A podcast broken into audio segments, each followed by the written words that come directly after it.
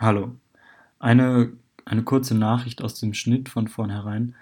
Wir versuchen in unserer Aufnahme oder generell ab jetzt in dem Podcast immer alle Geschlechter anzusprechen. Das heißt, dass wir entweder neutrale Formen verwenden oder Sachen sagen wie BewerberInnen oder allermindestens Bewerber und Bewerberinnen.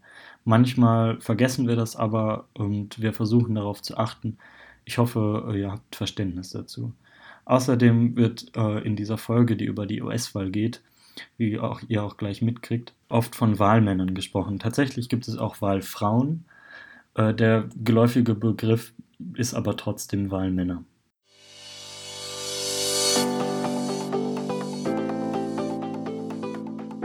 Ein herzliches Willkommen wieder bei unserem Podcast. Wir sind wieder Simon, Franzi und ich, Leonie. Diesmal startet unsere erste Folge des Wissenspodcasts und die geht um der, die US-Wahl. Denn die ist schon nächste Woche Dienstag. Die findet immer alle vier Jahre am ersten Dienstag im November statt. Und dabei ist es keine einheitliche landesweite Wahl, so wie bei uns, sondern es wird immer in einzelnen Abstimmungen erfolgt in den ganzen Staaten der USA. Wie wird denn überhaupt bestimmt und wer kann gewählt werden? Simon, willst du das vielleicht uns einmal erläutern? Also äh, gewählt werden kann, wer mindestens 35 ist und eine offizielle US-Staatsbürgerschaft äh, besitzt und mindestens 14 Jahre in den USA gelebt hat. Und diese Bewerberinnen und Bewerber können selbst bekannt geben, dass sie eben gewählt werden wollen, sind äh, meistens dann Teil einer Partei und äh, in diesen Parteien, ähm, das sind in den USA mehrere Parteien, aber man kennt vor allem die Demokraten und die Republikaner, äh, gibt es dann die sogenannten Vorwahlen. Das ist ähnlich zu dem deutschen System, dass ähm, man eben so Kanzlerkandidaten oder Kanzlerinnenkandidaten hier äh, parteiintern wählt und eben das passiert auch in den USA. Und dann entscheiden die Parteien, welchen Kandidat, welche Kandidatin sie nehmen.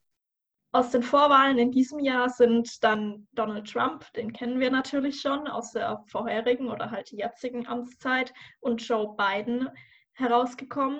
Und genau, die beiden ähm, duellieren sich jetzt ja gerade in der Präsidentschaftswahl. Und ähm, wir wollen uns einmal kurz anschauen, ähm, für was die beiden denn einstehen und welche Ziele sie, sie denn verfolgen. Wir haben uns jetzt auf vier sag ich mal, Punkte im Wahlprogramm spezialisiert, denn das ganze Wahlprogramm, das wäre eindeutig zu viel.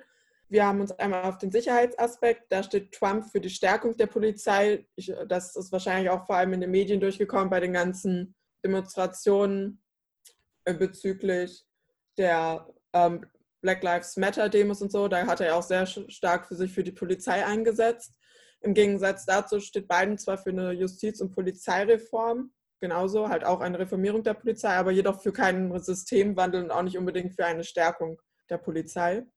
Bezüglich des Klimawandels äh, steht Trump, das auch ja für den Austritt aus dem äh, Pariser Klimaabkommen erhält nicht wirklich viel vom Klimawandel und er kippt auch die Umweltschutzvorschriften, sowas wie zum Beispiel dieses Null-Emissionen-Ziel. Genau dafür steht halt Biden. Er möchte das Ziel bis 2050 ein, ähm, umsetzen und möchte auch das ähm, Pariser Klimaabkommen sich also nicht austreten, sondern möchte mit wieder zusammen agieren.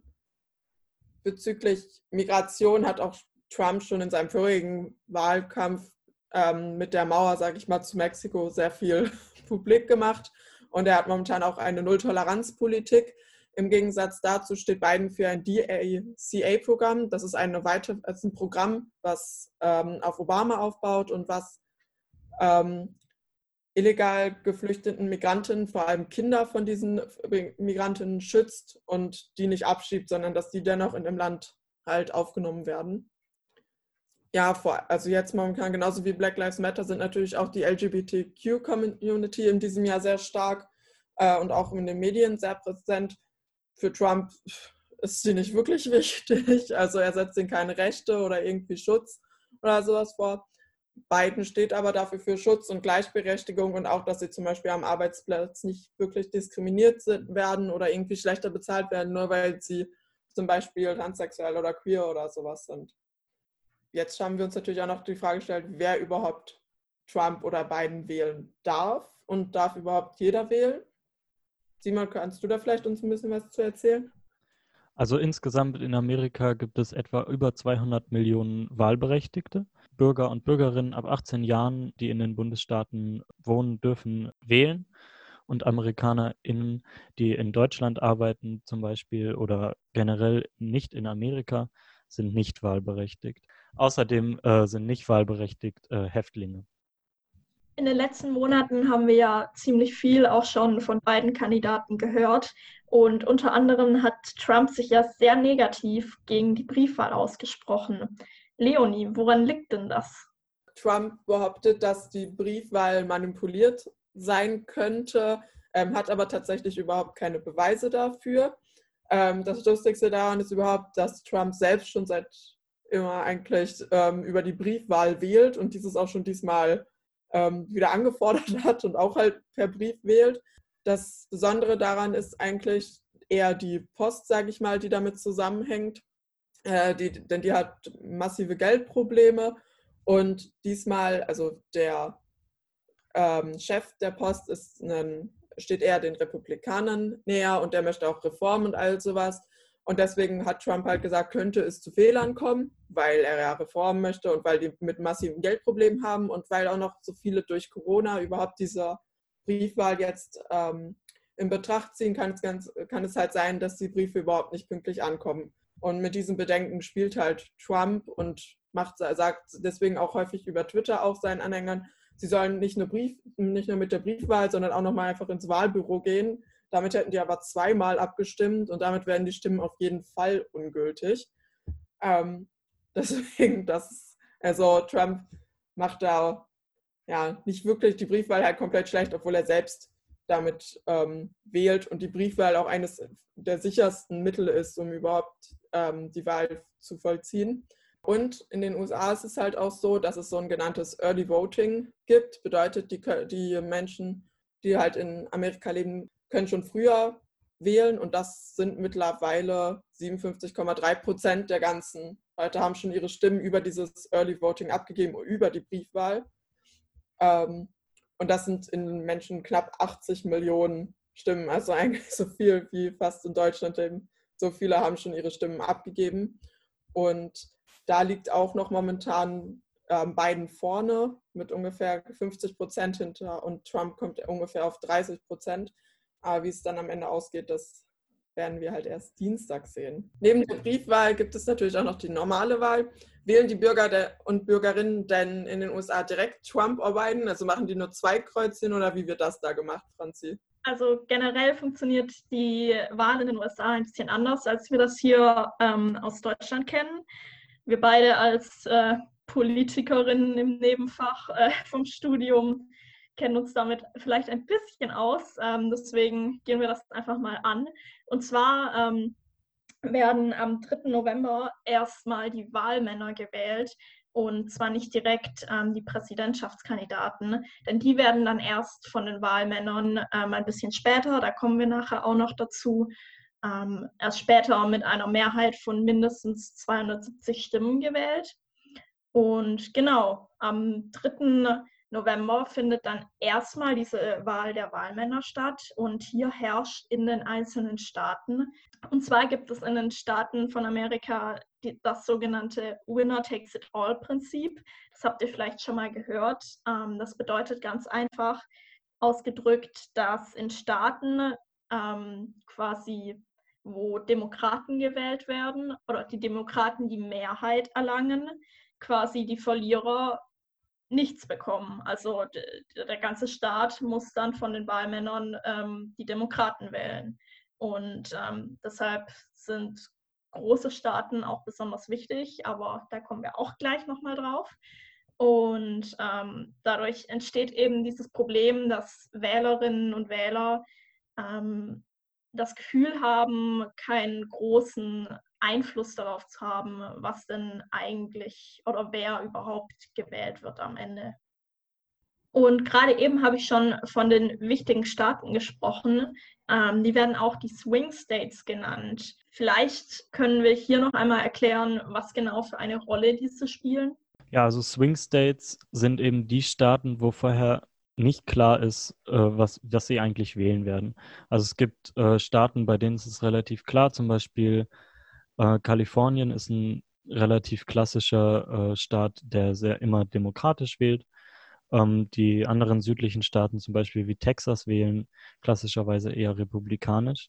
Und diese Swing States, das sind zum Beispiel Florida, Ohio, Colorado, Iowa und andere, die haben keine strukturelle Mehrheit und ähm, da ist eine Voraussage immer schwierig und deswegen äh, machen die Präsidentschaftskandidaten und Kandidatinnen dort in diesen Staaten besonders Wahlkampf, weil sie eben wissen, dass die am Ende diese Wahl entscheiden können. So, wir wissen jetzt natürlich schon, was die Swing States sind und auch wie gewählt wird. Wissen wir dann oder bekommen wir genauso wie hier in Deutschland auch Hochrechnungen schon am selben Tag, weil in Deutschland da freuen sich ja meistens dann schon die Parteien am selben Abend oder in der Nacht, wer vorne liegt und wer vielleicht nicht so gut abgeschnitten hat. Ist das in den USA auch so oder wird das ein bisschen anders gemacht? Weil Franzi, du meintest ja, dass schon nicht direkt am 3. November gewählt wird, sondern dass sich das Ganze ein bisschen verschiebt. Wie ist denn das? Genau, also es gibt durchaus an diesem 3. November schon eine Hochrechnung. Allerdings ist das auch wieder ein bisschen anders, denn die USA ist ja viel, viel größer als Deutschland und in den USA gibt es auch verschiedene Zeitzonen. Und deshalb kommen diese ganzen Hochrechnungen immer erst nach und nach so an. Bei uns ist das dann meistens in der Nacht vom 4. November, so gegen 2 Uhr morgens kommen dann die ersten spannenden Hochrechnungen, weil es da die ersten Zahlen aus den Swing States, zum Beispiel aus Ohio oder Florida, eintreffen. Und meistens gegen morgens steht dann ähm, die allgemeine Hochrechnung, also bei uns morgens ähm, steht die allgemeine Hochrechnung an, und zum Beispiel 2012 hatte ähm, Barack Obama um 5.15 Uhr unserer Zeit ähm, sein Wahlergebnis, dass er der Gewinner war. Und bei Trump 2016 liegt, lag, und bei Trump 2016 lag das Ergebnis aber erst so gegen 8.30 Uhr unserer Zeit fest. Also circa morgens am 4. November wissen wir dann Bescheid laut den Hochrechnungen, wer gewinnt denn wir haben ja gerade eben schon erklärt, ähm, es werden ja nur die Wahlmänner am 3. November gewählt und diese Wahlmänner an sich wählen dann erst 41 Tage später ähm, den eigentlichen Präsidenten und dieser wird dann erst am 21. Januar in sein Amt eingeführt. Schon ein bisschen anders als hier in Deutschland. Ich würde sagen, wir haben jetzt schon ein paar Punkte genannt und auch hoffentlich unsere Zuhörer und Zuhörerinnen auf die Wahl vorbereitet, sodass sie am 3. November nicht ganz unwissend in die, die Präsidentschaftswahl ähm, verfolgen können und aber auch wissen, dass das Ergebnis nicht hundertprozentig feststeht. Denn ich meine, es war zum Beispiel auch 2016 so, dass Clinton eigentlich vorne lag, aber am Ende dann Trump doch aufgrund dieser Wahlmänner ähm, gewonnen hat. Deswegen, ich bin auf jeden Fall mal gespannt. Ich habe aber auch noch, noch einen Fun Fact am, am Ende am Runde, am Ende. Und zwar macht der US-Wahlkampf von Joe Biden findet sogar bei Animal Crossing statt, denn er hat da noch ein Online-Wahlkampfbüro, sodass die Leute, vor allem wahrscheinlich in der Corona-Zeit, nicht nur nach draußen, sondern auch ganz bequem von zu Hause aus einfach mal ins Wahlkampf, den Wahlkampf miterleben können. Ich finde es eigentlich eine ganz coole Idee. Ich glaube, Trump hielt davon nicht ganz so viel. Aber das ist persönliche Meinung. Von daher, ich würde sagen, das war's für heute. Ich hoffe natürlich, wir konnten euch ein paar Infos liefern, die ihr vielleicht noch nicht wusstet, ähm, auch bezüglich des Wahlprogramms. Und ich bin auf jeden Fall gespannt, wie das Ganze am Ende ausgeht, ob wir nochmal für vier Jahre Trump haben oder ob dann doch wieder ein Demokrat als Präsident von den USA feststeht. Ja. Dann schon mal vielen Dank fürs Zuhören und äh, ihr könnt euch auch bald auf eine Folge mit dem Sportmoderator Lennart Brinkhoff freuen. Äh, da haben wir aus unserer Perspektive morgen die Aufzeichnung, wissen aber noch nicht ganz, äh, wann das dann veröffentlicht wird. Und darauf könnt ihr euch dann auch freuen. Und ja, vielen Dank und tschüss. Tschüss.